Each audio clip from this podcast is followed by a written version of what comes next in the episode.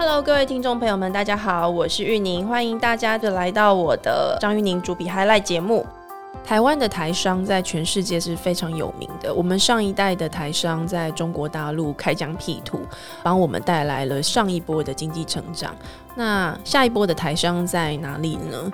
有一些人在东南亚，那今天我们的节目就邀请到新一代的这个杰出的台商哦，刘世豪先生，他在印尼开疆辟土了七年，现在在当地是一个非常成功的这个跨境电商的经营者。我们今天在节目中请世豪来跟我们分享印尼市场的样貌是什么。那如果有更多的台商想要进入印尼市场，他应该要怎么做？今天我们的节目里面邀请到的来宾，他有一个很特别的这个称呼哦，中华民国海外十大杰出青年的最新一届的这个得主。那但是他同时也是台湾一个非常杰出的创业家哦，是呃 Rocky Indo 的创办人刘世豪。那世豪，我们今天跟他是用这个呃跨境的方式来进行这个 podcast 的访谈。世豪，你在线上对不对？哎，是我在。好，那麻烦你帮我们跟呃听众朋友们打声招呼。Hello，各位报局的听众朋友们，大家好。OK，世豪，你在印尼待多久啦？这是第几年？哎，其实已经进入到第七年了，时光飞逝。所以你去的时候，其实呃，就是应该是工作没有多少年，对不对？呃，我其实，在台湾工作了八九年吧，然后后来把台湾的工作辞掉。房子卖了，然后就来到印尼创业。是你可不可以跟我们先简单介绍一下你的公司？你的公司的名字叫做 Rocky Indo，对不对？对，我们公司叫就是 Rocky Indo，那中文名字叫印尼火箭。嗯哼，对，然后我们我们本质上是一个跨境电商的加速器，还有广告行销的一个服务商。嗯，那我们专门帮台湾的一些。优质品牌在印尼能够落地，那我们特别专注在电商运营的部分。OK，所以我我这样理解，我不知道是不是对的，就是说，Rocky Indo 其实它专门在串联台湾跟印尼的市场，而且可能主要要做的事情是协助台湾的呃这些呃销售者能够进入印尼这个消费市场，对不对？呃，对，基本上说是没有错的，因为其实我们在。对于一个品牌方要跨到海外市场，它基本上有几种方式。嗯那我们大概属于，就我我自己分类，大概分成三种方式。嗯。那我们是属于就是第三种方式。那前两种方案就是他可以来这边的找代理商一种方式。那第二种他来来这边设公司，还是第二种方式。那我们是算是第三种方式，就是说让客户可以在最没有压力，然后就是最简单的方式的情况之下。就能够在印尼市场落地，所以他也许不需要设立公司，对不对？他不需要设立公司，他不需要他有团队，嗯哼，他甚至人也不需要来。那我们的宗旨就是说，客户只要跟我用 Line 沟通，我们就可以把客户的想法、品牌，通过我们的团队，是在地的团队，就 localize 到就是印尼的电商市场。嗯哼，所以呃，有一点像是中介者的角色。比如说，假设我我今天如果在台湾，我是一个这个生产这个饮料好了的这这样子的一个厂商，那呃，我可能透过你们，我只要把我的产品的特色，我我想要销售的这个呃方向、品牌的概念、想法交给你们。那你这边会去帮忙把我这个商品在印尼要在哪里上架，然后它的定价模式、它的这个行销的策略、品牌的调性等等的，都由你这边来协助设定。那我我其实只要把货出出到印尼去就可以了。对，基本上是没有错的。我们提供的服务方案就是说商品的整个定位啊、行销啊、整个行销的计划啊，啊，这其实我们。我们不只是一个中介啦，因为中介很多人可能以为说我们就只是介绍，那所以我们事实上是我们呃是一个这是一个加速器的角色，我们我们还做的是执行，因为执行永远是最困难的。没有今天的品牌在印尼，他要啊他要做很多事情去去落地，包含说运营啊，包含是说整个品牌的推广啊，这全部他都是需要一个非常在地的团队。一方面能够了解台湾的品牌，还有就是整个我们客户的想法；一方面他又必须要能够去理解说怎么样去做适度的转换，能够符合当地的市场，然后用最经济、最有效的方式去推广。然后我们的我们的团队基本上我们是在做这些事情。我我看了资料，其实印尼这个市场，我相信有蛮多人都很有兴趣的，因为它呃人口有两亿六千多万，它在整个人口结构来看，可能是全球排名第四大的这个消费型的市场。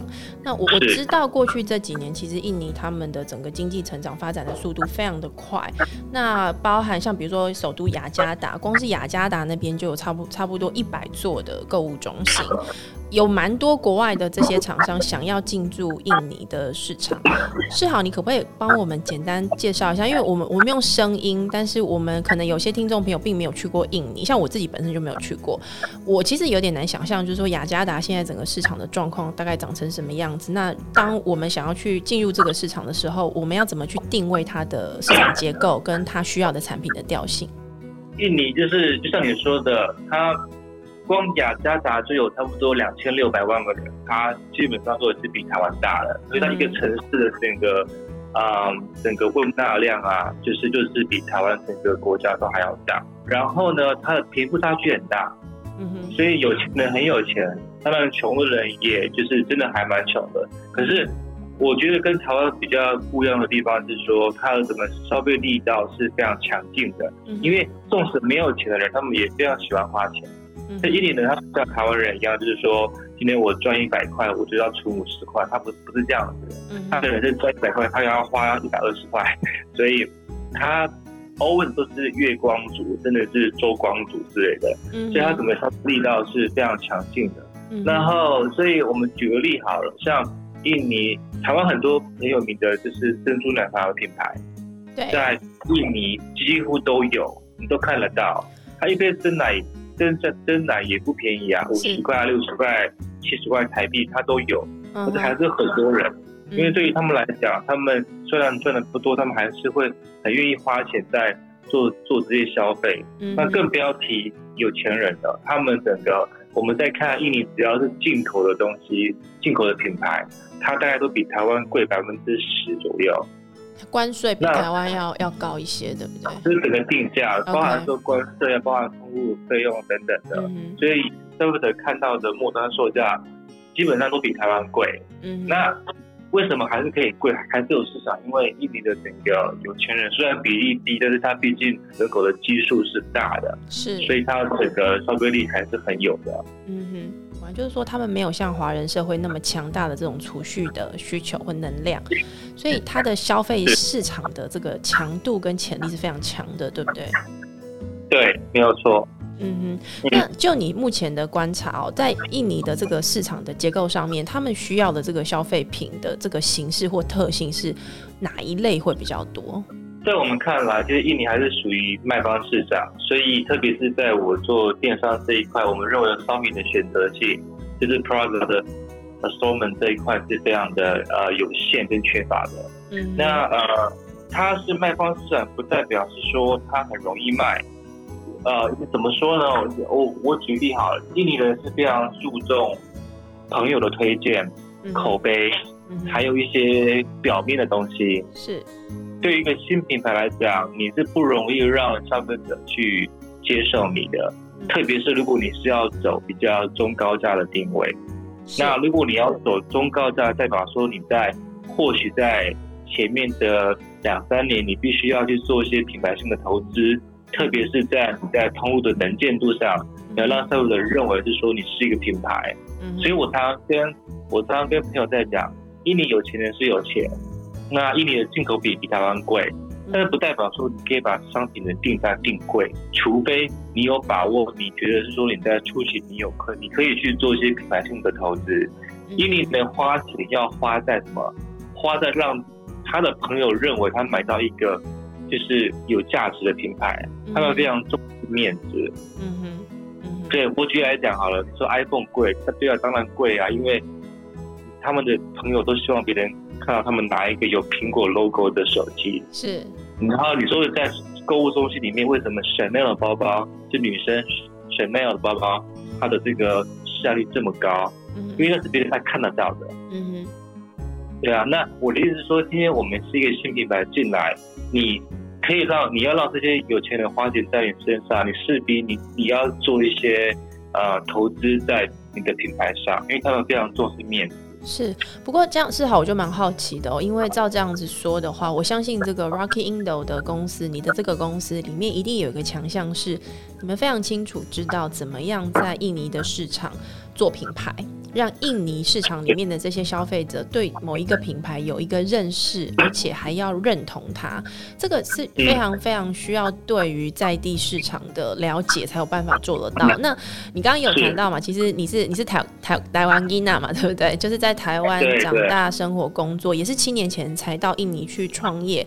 你怎么样建立你的团队，能够如如此的这个熟悉呃印尼当地的市场文化？基本上我的团队都是印尼人啊，印尼华人或者是印尼人。那我是公司里面唯一的外国人嘛，所以呃，你是唯一一个真的真的啊。我们公司就是我是台湾人嘛，我是就是老板嘛，然后其他其实全部都是在地的团队啊。嗯哼。所以再来就是说，因为本身我的背景是呃是行销嘛，我之前在美商实验，对，所以基本上我的背光就是 marketing。那所以我要做，就是说怎么样用啊，就是用这套逻辑去做适度的修正，在当地的呃当地的市场。那当然我花了很多的时间去理解他们到底在想什么。嗯哼。那因为他们想的跟台湾人想的真的是不一样。嗯哼。那我们最后他们讲，我们自己也花了很多的时间去去去去分析啊，说哎，为什么这样东西在台湾会？有效在玉米会没有效，嗯，那只是说我们必须要花，我们要用最快的时间之内去找出原因，然后快速的反映市场，嗯哼。所以你们在这个整个工作的过程当中，你这边可能负责去接洽台湾这边的呃供应商嘛，对不对？或者想要去印尼接呃发展的这些品牌们，那呃团队可能在在印尼的在地这边协助做呃大部分的这个在地市场的发展、品牌的品牌的行销跟执行等等的工作。你们团队现在是多少人？我们现在差不多十八个人，不过其实我做的事情，嗯，我其实花很少的时间在接洽台湾的客户，所以基本上我很少去主动接洽台湾的客户。嗯，那我花比较多的时间是在整个团队的管理，嗯，还有怎么样去教他们用比较用数据的方式去分析整个呃整个市场，嗯，然后所以这是我花最多的时间在这方面，所以基本上我每天的时间就是。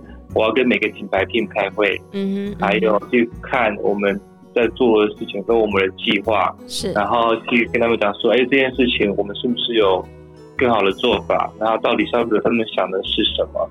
那在这一块，因为我也认为说，我自己也必须去理解当地市场，而不是说只是去丢给他们做这样子。哎，那这样是嗯。那这样的话，我我蛮好奇的，就是在印尼做行销跟在台湾做行销，在 know how 上面有没有出乎台湾市场的意料之外的事？比如说在台湾，我知道很多人都会用 Facebook 这个脸书当成一个很重要的行销平台跟工具。那在印尼也是这样子吗？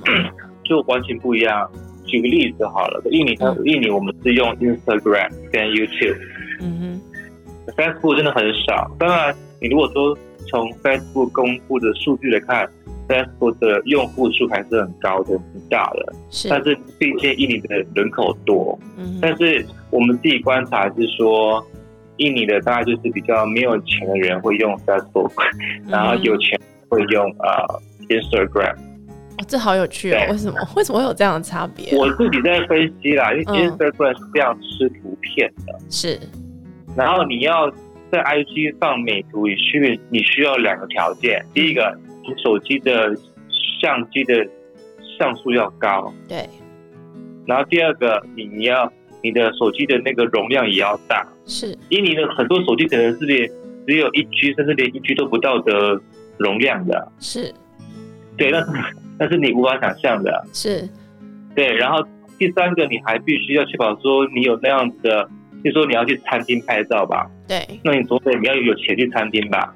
哦，所以那是一个那是一个消费生活生活的一个状态，嗯，对啊，所以我认为这东西就都是会让印尼的没有钱的人，他其实会比较难去用 IG，虽然用户数还是很多，但是就是说你可以看到他们非常向往有钱的贵妇、有钱人的，比如说有钱的年轻人，嗯，好，然后他们。过那种生活，因为常常会分享在 IG 上，所以 IG 是非常重要的一个行销媒介。那反而一年基本上，特别是我们做网购的族群的人，他们是不用 Facebook 的。嗯哼。那会用 Facebook 到基本上都是说他可能他有去过美国，然后就是这种他可能比较容易去使用。不过事实上，大家用 IG 的比例是非常非常高的。嗯。然后再来一点，再来一个差一点，就是说，呃。我们在做这个内容哦，那我们我们最近就发现说，呃，这边网红，因为网红的影响力就，我我认为是高过于台湾的。OK，因为台湾已经就是过了那种，就是说啊，网红的那个 timing 了。你是说崇拜名人，或者是说呃，依照追着名人的生活形态来消费的这样的一个状态吗？对，在台湾可能是伪网红比较当道，嗯哼，可能是素人之类的。那一年我觉得还是这样吃网红这一块的。那只是说网红这边一年网红太多人了，然后价钱从可能几千块台币到几十万、几百万都有。那所以就是说，嗯，我们就是要非常的谨慎去选择，就是说在什么样的品牌上你要去推哪个网红。这说起来很简单，但实上在实行起来是。非常的困难的，嗯，因为网红的转换率是我们非常关注的。那我们也特别在关注，例如说整个 IG 的互动。是，我我举例来讲好了，IG 跟脸书对销售组来讲最大的差别是什么？脸书你可以放很多的链接，对，去导那个销售。嗯哼，IG 并没有办法，它不让你放什么链接。是。对，那它就是一个图片的一个界面嗯，OK，它不像台湾的脸书、台湾的 Facebook，一个广告可能可以放好几个链接，让他为了去选。是，所以在这样的情况之下，然后呃，一开始就是说，我们就会去看说，我们这张照片或者这个动态放上去之后，我们要有多少人来跟我们互动。我们上我们上礼拜最高的记录是，我们某一个品牌的粉丝数有七万个人。是。可是我们单篇播文的按赞数有三万五千个人，哦，一半呢。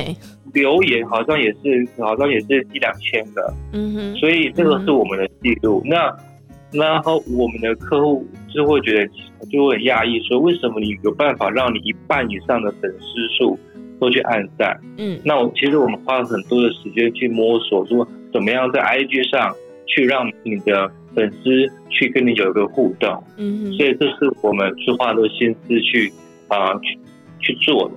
所以其实你们团队有一个很重要的核心职能，我这样听起来哦，其实是去找到呃对的消费者，而且让这些消费者透过你们帮他们找到的最呃符合他们需求的这个管道，把他们导流到这个购买的这个位置，对不对？购买的这个连接或者是界面上面。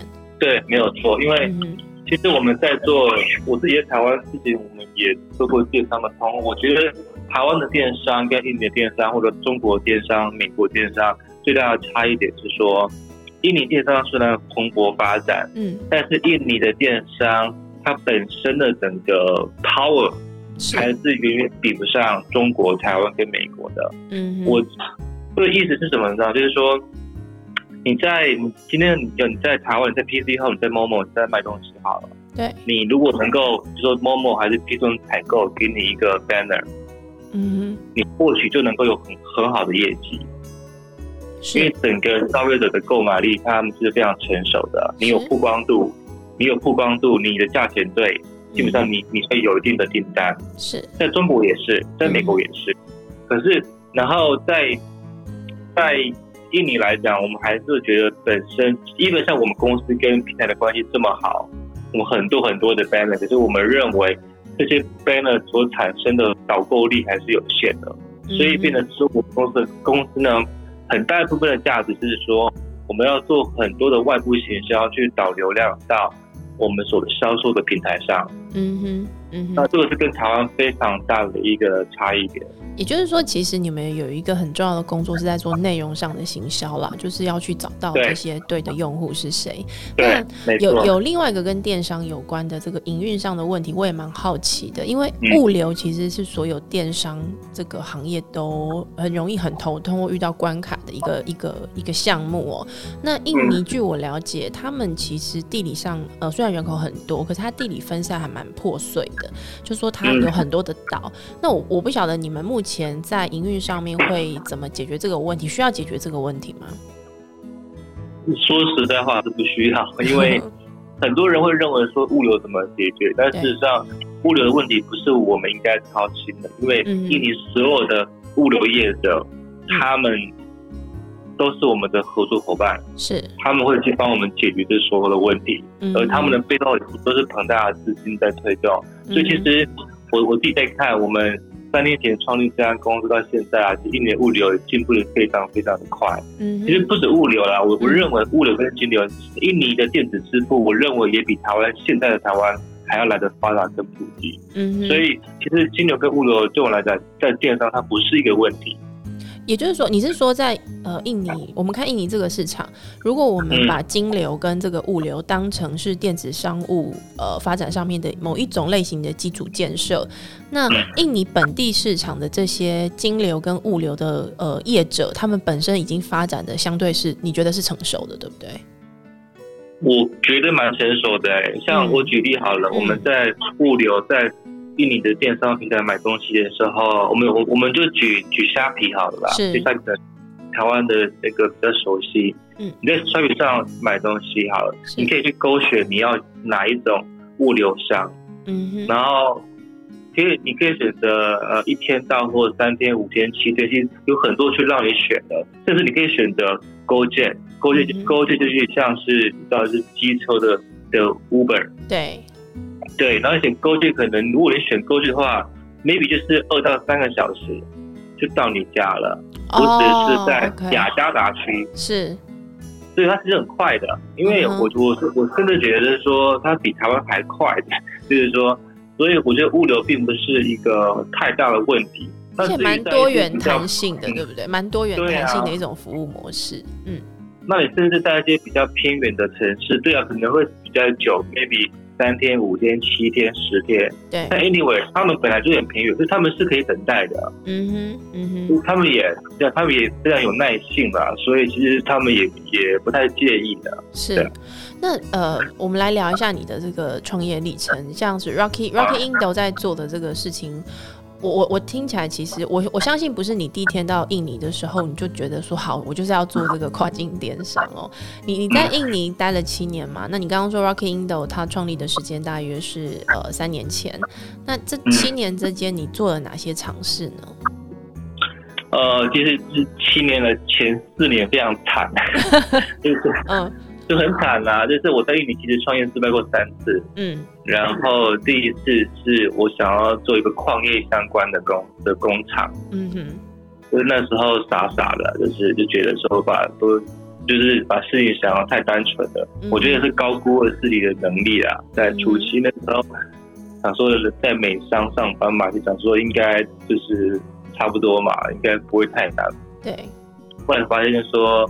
进入到一个人生地不熟的一个国家，然后这个工厂也不是自己所熟悉的，是，所以产业也不同，国家也不同，那就真的就是，所以可能或许有在某些在某些媒体上也有报道过，就是说啊，我们我光第一年就赔了，应该是一千五百万吧，台币，嗯哼，对，然后就是，就后来现在回想起来也。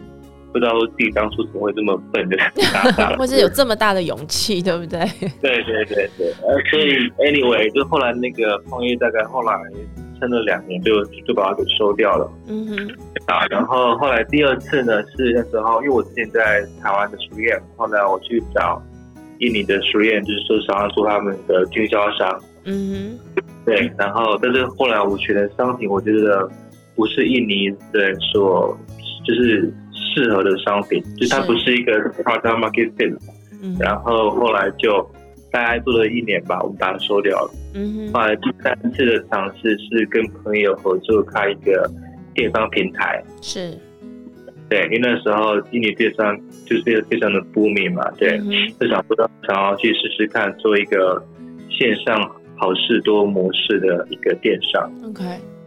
嗯，但是因为其实，在做那件事之前，我们就知道说，其实不容易，因为呃，因为它需要很大的资金，我们自己并没有这么多的资金，所以我们有给自己这个期限，就是说，可能七个月、八个月之内，如果没有拿到那个没有拿到投资，我们大概就要把它给收掉，因为是你无法再烧钱烧下去。是，所以你后来转转型成这个 Rocky Indo，也是因为第三次的这个电商创业的时候，呃，有有的一个一个想法吗？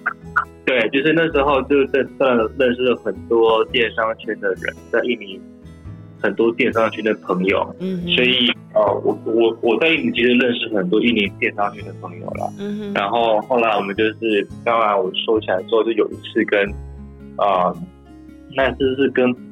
跟谁啊？跟不离不离的人在，就是在聊天。嗯哼。然后他就跟我说：“哎，你要不要就是说帮台湾的品牌在印尼推电商？是这样子。”他就随便讲了这样子的一句话。是。然后我后来就想，嗯，可能有这样子的一个的一个机会点吧。对啊。所以你就决定，嗯，我就开始自己。就是写企划案啊，开始去收去收集资料啊，去评估什么东西啊，然后就我还记得那时候第一次，我就是那时候，因为那时候其实也刚刚失业嘛，就是说就是我就是凭了，就就是我还蛮会写企划案的啦，就是写完企划案之后呢，就开始上网找一些潜在客户啊，跟他们联系啊，然后就买了一张机票。飞回台湾，是从早拜访到晚上。我还记得一天最高的记录，我拜拜访过七个客户。台湾的电商的客户吗？还是台湾的品牌品牌的客户？台湾的品牌电商比较多，是，嗯哼。然后就开始跟你们讲，所以我们可以去帮你们做啊，对啊，嗯哼。然后就，所以但是我那那时候其实是还没有公司的，也没有团队的。然后我觉得我蛮幸运，就是说还是找到了。一个两个愿意相信我的呃客户是，然后就是这样去开始。现在在台湾有哪一些品牌？呃，是你这边一起合作，然后在印尼这边已经打下一些市场基础的，有没有一两个我们比较熟悉的品牌可以跟呃听众朋友们分享一下？OK，我们现在做的比较呃久的，大概是一个美妆品牌叫杰尼斯。嗯哼，嗯哼，嗯，杰尼斯，他他是我。上次某一个电商的采购跟我说，他现在应该是在印尼的美妆品牌、台湾的品牌当中最有知名度的。OK，对，然后所以我们卖的不错。嗯哼，对，然后有另外一个是一个母婴品牌叫妈妈味。哦，嗯，这也是台湾大蛮有名的一个一个一个品牌。对，嗯，那我我想问你哦，你为什么要？这么坚持的创业啊，因为你知道我我访非常多的创业家，有些人大概在失败第二次、第三次的时候，就会开始思考说是不是要放弃，要回去当上班族。那你好像一直坚持下去的原因是什么？坦白说了，当我失败了三次之后，也有曾经考虑想要放弃。所以你也跟你也在那个常态的状态里头，对不对？有经历过那个心情过？那是一种心情，就是说，因为我那时候已经几岁啦，就是三年前吧，三十六岁了。嗯哼。然后，然后你也知道，就是三十六岁，然后经历那种你知道没有四年在印尼没有收入的状况。嗯哼。知道也是有家庭吧？对。然后你知道那种男性的尊严，就会觉得说啊，对啊，是。然后。对啊，然后就是因为这样子想说，是不是不适合创业，应该是要回到业界去工作。嗯哼，这个对啊，所以我我是其实是也有经历过这个这个阶段。对啊，最后你决定坚持的原因是什么？嗯，那我大概有试着那时候有试着，就是我在做这件事之前，我有试着上网找一些工作，可是我他们我就发现说，我已经没有热情去帮别人工作了。嗯哼，就是去看一些，例如说之前待过的产业啊，一些外商啊，就发现说，你知道，我看到看到那个职缺，我没有什么热情了。嗯，就是以前是，好比说我我是一个对工作很有热情的人，是，就是说我我可以，我我在台湾我可以每天加班的，每天加班，然后周末都在上班的那种，就是我不会觉得辛苦，我是。很享受的，嗯哼。然后，因为我觉得那就是我想做的事情，嗯哼。然后，但是我后来发现说，当我三十六岁想要再重新回忆时，我发现是说，因为那毕竟不是我的公司，然后我就对于上面写东西，就好像没有，就是少一种感觉，就是说我真的很想要去帮他们工作。嗯哼，对啊，那后来就想说，那不然就就算了，有有啦，然后有 对，坦白讲，就是说有一次，就是我看到那时候台湾的 Uber 在真人，嗯。因为那因为那时候我很我很喜欢 Uber，是，然后就想说，哎，那可以去试试看这样子。嗯哼。然后，但是我还记得那面试到第六关吧，就被刷下来。所以老天爷不想让你回来当上班族就对了。后来经历过那一次，我我我就想说，算了。就就放弃了，这样是，所以，但你你怎么样让自己维持这个这样子的能量？太太有支持你，对不对？因为你刚刚说，其实连续有四年的时间，你其实处在一个没有收入的状态，是家人支持你能够做到这个事情吗？基本上的那个呃吃啊住啊，就是因为我那时候在印尼嘛，对对对，就是我就是跟我岳父岳母住一起。哦，所以就基本上维持基本的经济生活条件还可以啦。嗯哼，对啊，嗯就说家人的支持是很重要的。是，那我我有看，我有看媒体上面有一次你好像上这个公视的《谁来晚餐》的节目，好像要请太太一起，呃，不要再继续当空姐，然后跟你加入成为你的这个创业伙伴。后后来怎么样？大家对这个故事还蛮好奇的。是哦。后来太太有决定要加入你的这个创业团队了吗？呃，算是。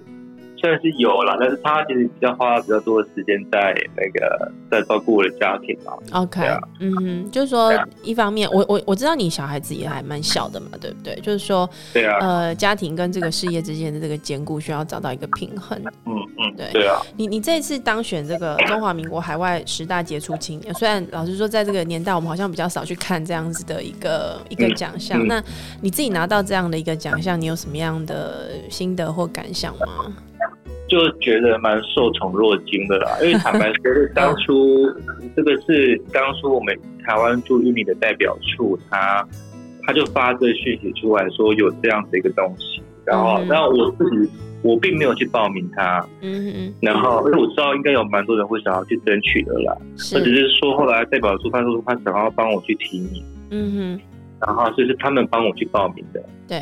对，然后后来我觉得也是蛮幸运的，就是说就是当选了这样子。嗯，那我觉得，然后后来就是后来就听他们说，他们觉得是因为我还蛮努力的，然后在。一年的倾向很正面吧？对啊，嗯哼，你可不可以？或许他们觉得说，就是能够失败这么多次还创业的也不容易。是，我我觉得真的是这样子。你你可不可以跟我们分享一下？呃，特别是针对一些在台湾，不管是准备要创业，又或者是我知道有一些人也在思考，就是要走出台湾以外的市场。那新南向市场的确是大家都蛮有兴趣，都在思考的。可是，呃，南向市场其实跟我们以前我们的上一代去。走中国市场不太一样，因为语言跟文化是呃有蛮大的落差的。那你现在走到这样子的一个嗯位置哦，其实有一点像是一个先行者了。那对很多想要跟你走一样路的人来说，比如说想要去经营印尼市场的人，这些创业者来说，你会给他们什么样的建议？我觉得其实呃，因为我我之前也担任过印尼青商会的会长，那我们也看过很多人来来去去，嗯，那。其实我自己在分析归纳，我我是觉得说，在啊，其实我很钦佩当初早期就是那些台商，真的真的是拿一纸皮箱走天下这样。嗯嗯。呃，我觉得现在来讲，当然机会是更多，但是我上我觉得竞争也多了。嗯。那竞争多，可是我在看分析，能够在印尼啦待得下来的人，我觉得都有一些特质，好，不然说。我觉得最重要的特特质是说，他必须要能够去接受这边的不完美。嗯哼。那很多人，我觉得在这边会呃打包回府的原因，都是因为是说他他不接受这边的不完美，他会一直抱怨。是。